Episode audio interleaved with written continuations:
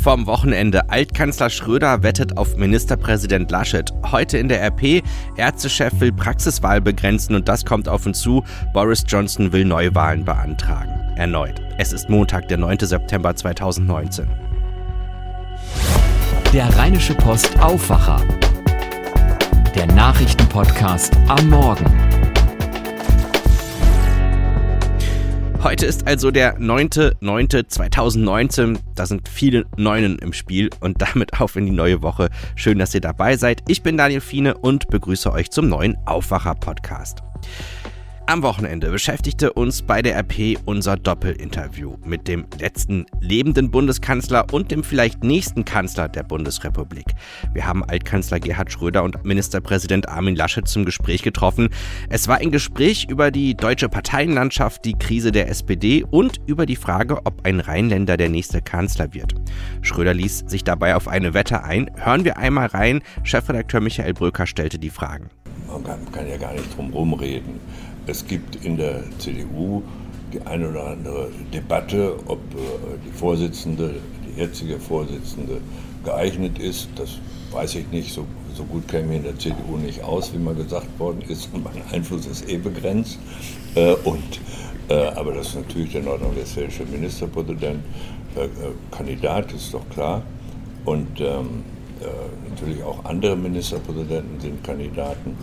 Aber äh, ich bin ja bereit, eine Wette einzugehen, äh, um ein vernünftiges Abendessen hier in diesem wunderbaren Turm, dass letztlich die CDU auf Herrn Laschet zukommen wird. Was sollen Sie denn Nur sonst ein machen? Abendessen, mehr würden Sie nicht werden? Nee, mehr kann ich ja nicht bei äh, Pensionen, die begrenzt sind. ich habe gehört, Sie haben ein paar ganz lukrative Aufsichtsratmandate, da ist schon mehr drin als ein ja, Abendessen. Ja, gut, gut.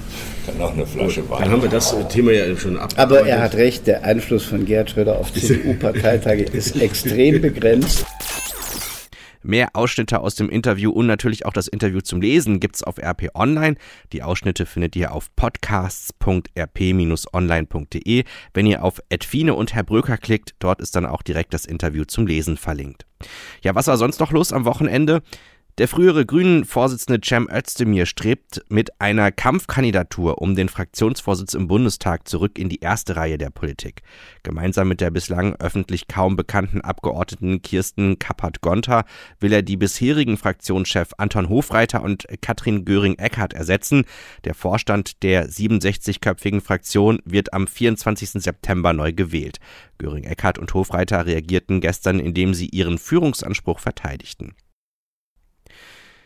Beim Halbmarathon Köhlauf in Düsseldorf ist gestern ein 40 Jahre alter Mann gestorben. Um kurz nach 11 Uhr war er einer Rettungswagenbesatzung aufgefallen. Die Sanitäter eilten dem Läufer zu Hilfe. Sein Zustand verschlechterte sich jedoch so weit, dass er noch vor Ort wiederbelebt werden musste.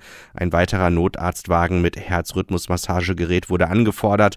Der Mann kam ins Krankenhaus, wo er später starb. Bereits im April war es zu einem Todesfall bei einer Düsseldorfer Laufveranstaltung gekommen. Damals war ein 32-Jähriger beim Düsseldorf-Marathon kollabiert. Er hatte sich kurz vor Ende der Halbmarathonstrecke befunden, ebenso wie mutmaßlich der nun verstorbene 40-Jährige.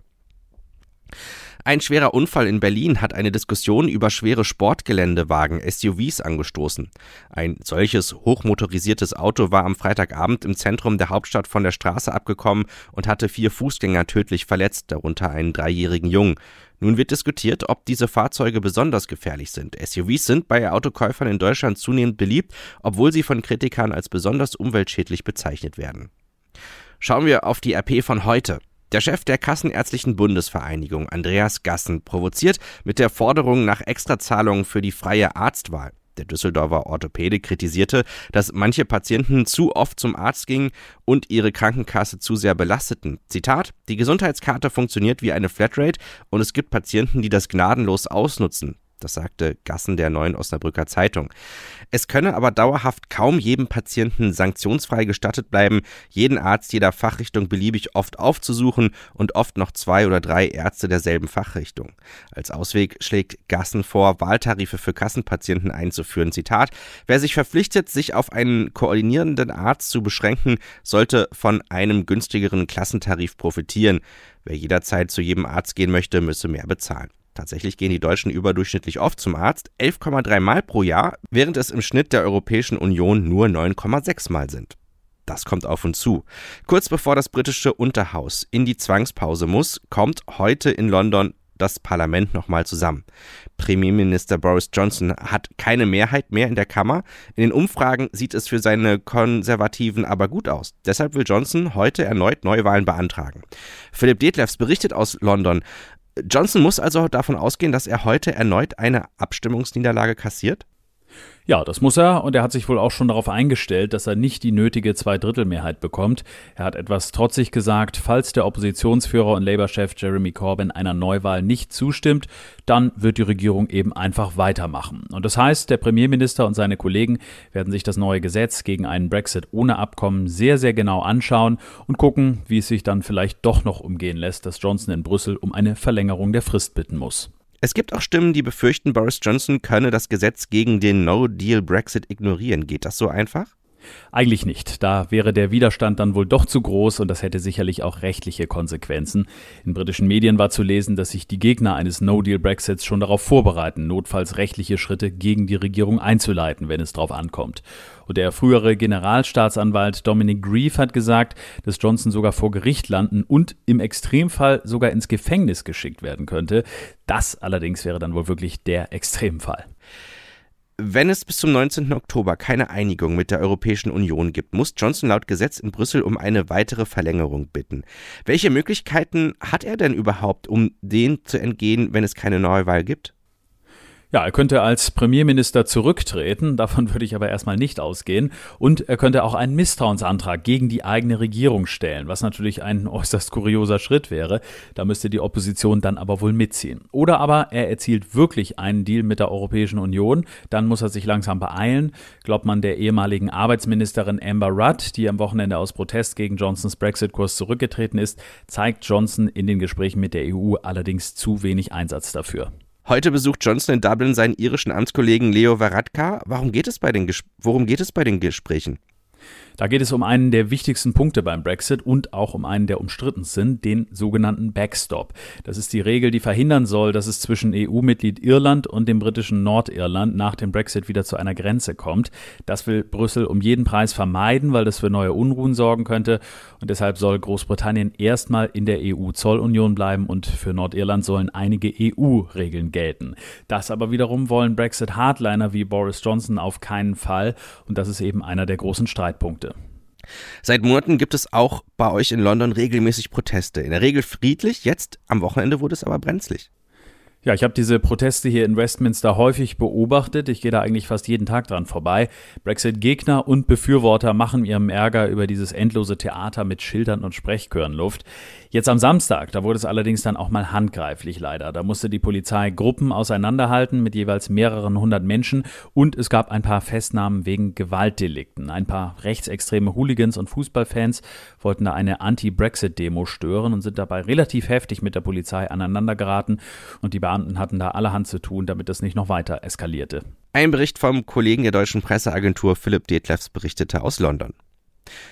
Vor dem 18. Jahrestag der Terroranschläge vom 11. September 2001 erscheinen die mutmaßlichen Drahtzieher erneut wieder vor Gericht. Die Anhörung von Khalid Scheich Mohammed, der als Chefplaner gilt, sowie vier weiteren Angeklagten ist eine Vorverhandlung vor einem Sondergericht im US-Gefangenenlager Guantanamo Bay auf Kuba. Der eigentliche Prozess ist für 2021 geplant. Bei den Anschlägen waren in New York und Washington fast 3000 Menschen ums Leben gekommen. Entwicklungsminister Gerd Müller von der CSU gibt heute Vormittag in Berlin den Startschuss für den grünen Knopf. Das staatliche Siegel wird an Bekleidungsfirmen vergeben, die ihre Textilien unter strengen sozialen und ökologischen Standards herstellen lassen. Hintergrund ist der Einsturz einer Textilfabrik in Bangladesch, bei dem vor rund sechs Jahren mehr als 1100 Menschen ums Leben gekommen waren. Nach dem Rückschlag gegen die Niederlande will die Fußballnationalmannschaft mit einem Sieg in Belfast gegen Nordirland heute Abend wieder Kurs auf die EM 2020 nehmen. Bundestrainer Joachim Löw hat versprochen, dass sein junges Team im Windsor Park eine Reaktion zeigen werde. Los geht's um 20.45 Uhr. Nach dem 2 zu 4 gegen Holland würde Deutschland bei einem Sieg mit dem viermal siegreichen Nordiren nach Punkten gleichziehen und die Tabellenführung in Gruppe C übernehmen. Schauen wir noch auf das Wetter. Sonne und Wolken wechseln sich heute bei 18 Grad ab, also alles sehr unverdächtig. Morgen gibt es mehr Sonne bei 19 Grad. Das war der Rheinische Postaufwacher für heute. Mein Name ist Daniel Fiene. Habt noch einen guten Tag zusammen. Mehr bei uns im Netz www.rp-online.de